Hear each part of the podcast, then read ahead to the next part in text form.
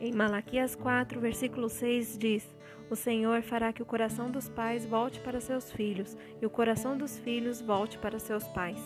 Em Tito 2, versículo 4, nos mostra que as mulheres mais velhas devem instruir as mulheres mais jovens a amar o marido e os filhos. Por que Deus nos deixou essa promessa em Malaquias e uma orientação em Tito de que precisaríamos aprender a amar os nossos filhos? Isso não deveria ser natural?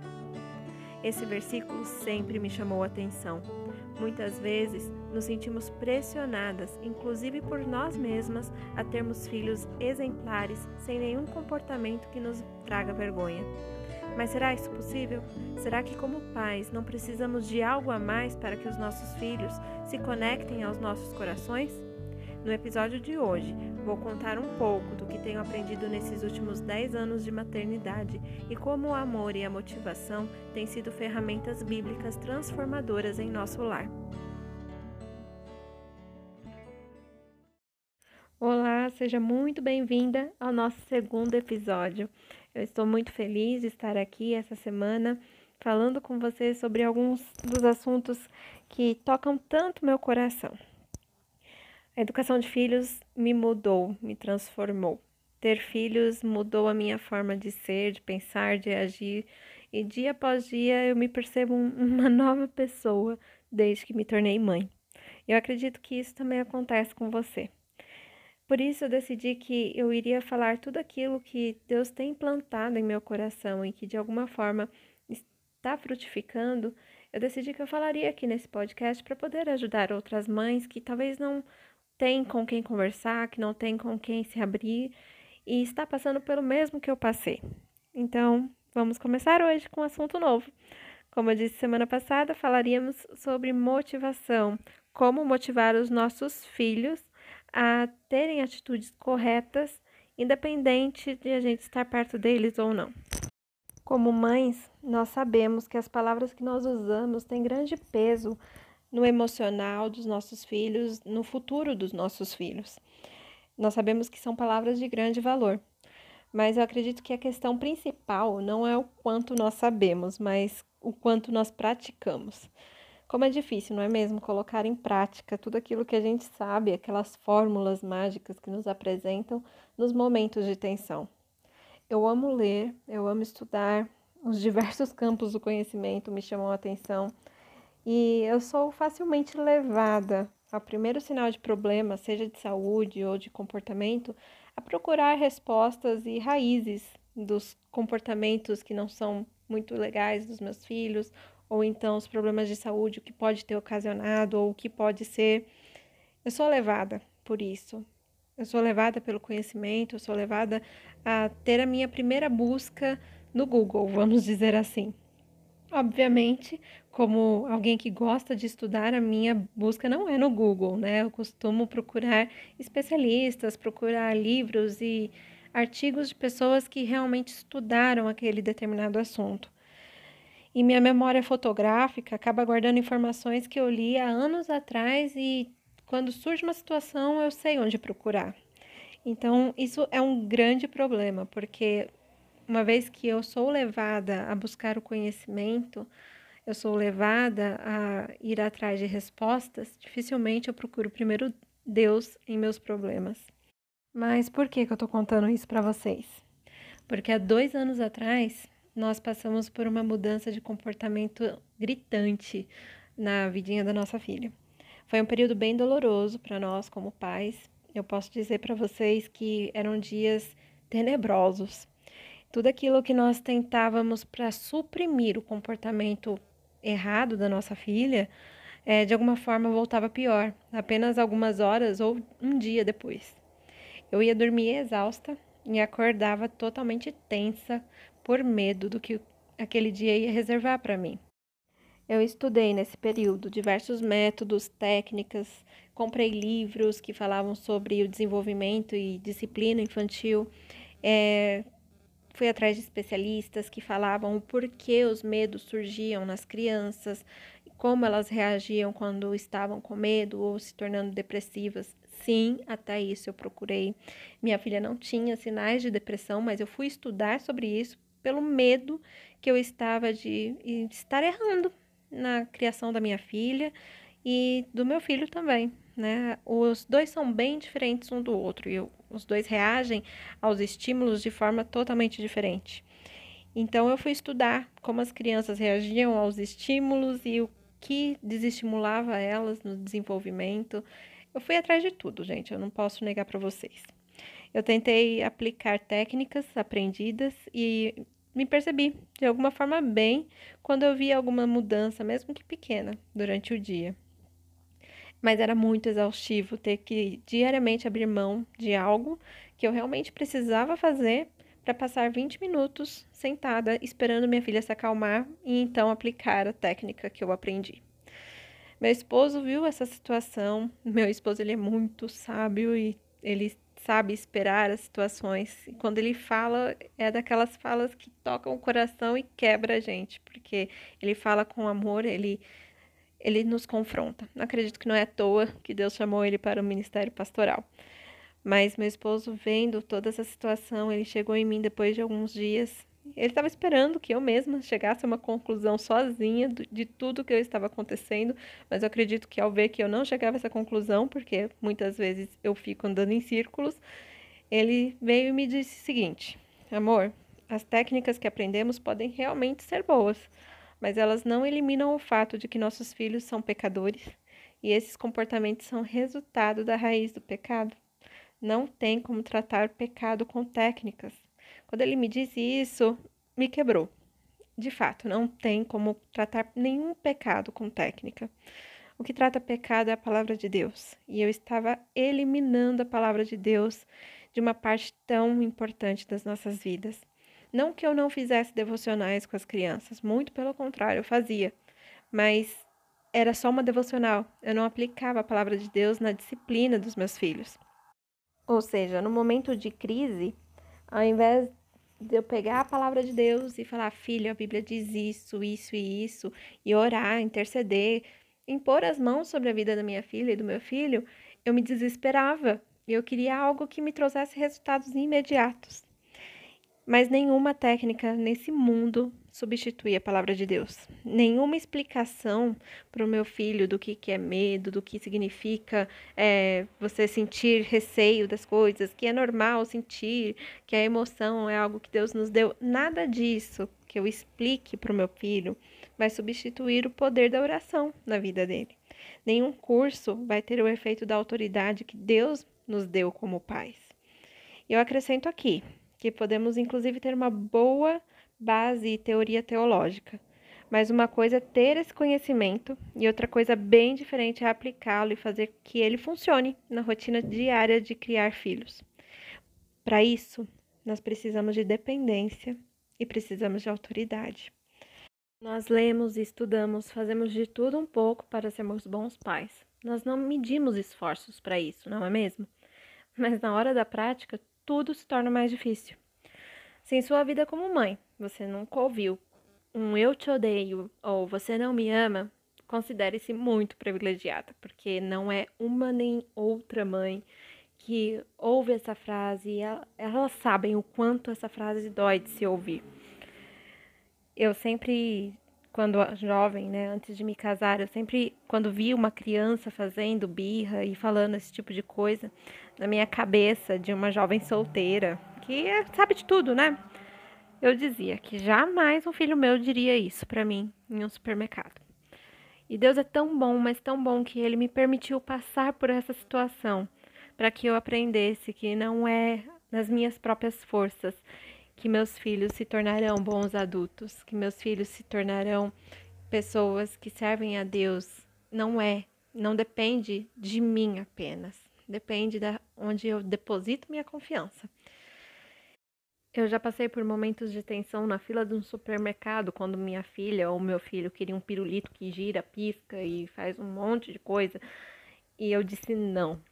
Já passei por um momento de tensão quando deixei minha filha na escola e ela simplesmente decidiu que não queria entrar na escola. E é desgastante sentir que todos os vizinhos estão com os ouvidos em sua janela enquanto a sua filha ou seu filho grita.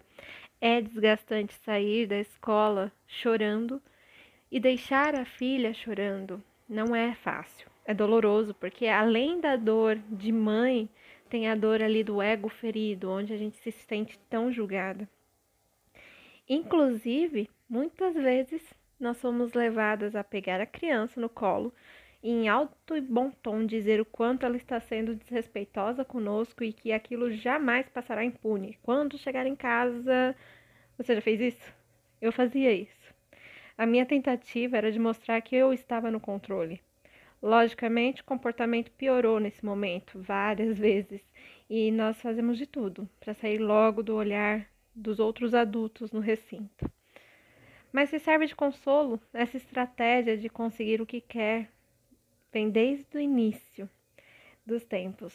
E se você tiver realmente coragem, pergunta para sua mãe como que foi a sua infância. Pergunte para ela se você já fez isso com ela. E acredite em mim. Ao perguntar para minha mãe, ela gentilmente me disse: Calma, minha filha, isso vai passar. Deus te dará graça. Ele deu graça para mim quando você era pequena. Eu sei, mãe, que lutar contra a ira, enquanto ensinamos pela milésima vez a mesma lição, é um exercício doloroso para nós. E eu quero que fique claro também que eu não estou tentando mostrar em nenhum momento uma postura de alguém que é perfeita, que já sabe de tudo, que é dona da verdade. O meu marido, ele pode dizer com propriedade, um dia eu espero que ele esteja aqui gravando comigo, mas que ele possa dizer os passos que eu trilho, ele sabe dizer que meus passos são profundamente acompanhados de tropeços, de quedas e cheios de lágrimas. Mas mesmo em meio a esses passos vacilantes que eu dou, meu desejo sempre é ensinar os meus filhos de forma que eles entendam a vida e superem os desafios que vão vir. E eu sei que, como mãe, esse também é seu desejo. Nós queremos que eles tenham ferramentas úteis, que eles não sofram, que eles não errem tanto quanto nós erramos, nós vemos nossos filhos com determinadas atitudes e nós nos vemos neles. Nós percebemos que nós já passamos por aqueles passos e foi doloroso. Que talvez na infância a gente não tenha tantas recordações, mas nós sabemos onde nós chegamos na adolescência. E nós queremos que eles tenham sabedoria, queremos que eles cresçam em graça. Nós queremos que eles se comportem e estejam com o coração realmente disposto a nos respeitar e verdadeiramente a nos ouvir sem questionar ou virar os olhos. Mas eu quero te lembrar de três coisas importantes. A primeira é que somos pecadores. A segunda é que os nossos filhos são pecadores. E a terceira é que todo lar tem a sua funcionalidade e a sua disfuncionalidade. E o que, que isso significa? Que por mais que nós nos esforcemos, nós e nossos filhos iremos errar. Mas também nem sempre nós iremos errar. Ao mesmo tempo, os pais precisam se sentir respeitados e os filhos precisam se sentir amados. E é por isso que Deus nos deixou em Tito 2, versículo 4, a instrução de que precisamos aprender a amar os nossos filhos. E esse amar os nossos filhos é muito além de dizer que amamos, de abraçar, de beijar. Nós precisamos demonstrar aos nossos filhos o amor perante os olhos de Deus, seja qual for a reação deles. Ou seja, ao amarmos, nós vamos dizer não para os nossos filhos. Ao amarmos, seremos firmes e ao mesmo tempo dóceis. Ao amarmos, seremos constantes e não migrando de técnicas em técnicas, esperando aquela milagrosa que vai dar certo. Nós, quando amamos os nossos filhos perante os olhos de Deus, nós vamos ter a palavra como base para toda e qualquer situação. Primeiro, nós precisamos saber o que a Bíblia diz antes de tentar aplicar o último método promissor do momento. Mas aí eu pergunto: nós realmente sabemos o que a Bíblia diz? Como mães, nós sabemos o que Deus espera de nós antes de cobrarmos os nossos filhos? Você deseja que seus filhos sejam verdadeiramente motivados para, se para tomar as decisões certas, independente de você estar perto deles ou não? Você espera que seus filhos tomem a decisão certa na escola, mesmo longe dos seus olhos? Eu espero que sim. Eu quero que os meus filhos saibam que Deus está com eles a todo instante, que mesmo que eu não esteja vendo, Deus sabe a conduta deles. Muito além disso, Deus sabe o que se passa no coração dos meus filhos. Então, os filhos que são realmente motivados são aqueles que estão equipados com, com uma boa e saudável teologia. Em 1 Timóteo 1,19, Paulo incentivou o seu discípulo a ser sábio, mantendo o quê? A fé e a boa consciência. Você pode verificar lá esse versículo e anotar, grifar essas duas palavrinhas, fé e boa consciência, porque no próximo episódio a gente vai trabalhar bastante com essas duas palavras. E é através dessas ferramentas, fé e boa consciência, que o coração humano pode ser conduzido. Deixa eu explicar melhor alguns termos. A motivação externa é aquela motivação que faz os nossos filhos tomar decisões de acordo com as recompensas que eles vão receber. Dessa forma, o que vai acontecer lá na frente? Eles vão se tornar adultos que tomam decisões baseadas no sucesso que podem ou não alcançar. Então, se eles podem ser bem-sucedidos, eles vão tomar a decisão baseada naquele sucesso. Se eles não vão ser bem-sucedidos naquela decisão que eles têm a tomar, eles vão para o caminho oposto. Então é isso, a motivação externa faz tomar decisões de acordo com as recompensas. Já as crianças que são motivadas internamente com a palavra de Deus, elas produzem fé e boa consciência. Elas desenvolvem um caráter centrado em Cristo e elas tomam as decisões com base nas direções e sinais de Deus e não com base naquilo que elas podem ganhar. Então, mãe, meu convite hoje é: você quer motivar seus filhos de verdade? Assim como eu também quero. Então, nós precisamos tomar a decisão diária de interagir espiritualmente com eles. Nós precisamos desenvolver em seus corações um entendimento sadio sobre Deus, sobre o mundo e sobre o seu próprio coração. Somente assim eles vão ver Deus como ele realmente é. Somente assim eles vão ver que o coração deles é um coração enganoso, um coração que sente coisas que vão em direção ao, oposta ao que a palavra de Deus diz. E eles vão ter o um entendimento de que o mundo jaz no maligno e que apesar de estarmos no mundo, não somos deste mundo. Então não precisamos agir como este mundo age. Então, nesse momento você pode até dizer, Carol, mas meus filhos são pequenos demais para isso. Ou você já é mãe de adolescentes, de jovens e pode dizer: meus filhos já são grandes demais para isso. Mas eu quero que você se lembre de uma coisa: as verdades de Deus são atemporais e a sua condição como mãe ou pai é permanente. Você pode amar e motivar os seus filhos independentemente da idade em que eles estão. Sua filha é adulta e você já tem netos. Você pode motivar a sua filha contando experiências falando para ela que você está disponível para ouvi-la, não apenas para cuidar dos seus netos, mas para ouvi-la, para orar com ela, para orientar, para dizer como você errou e como você acertou na criação dela em momentos que ela não se lembra. Seus filhos são pequenos, conte histórias bíblicas e aplique. Não precisa ter uma história mirabolante e painéis na sua sala mostrando a história bíblica, não. Você pode sentar com seus filhos e contar a história do que, que a desobediência faz, do que, que a raiva traz, mostrando personagens bíblicos que agiram dessa forma.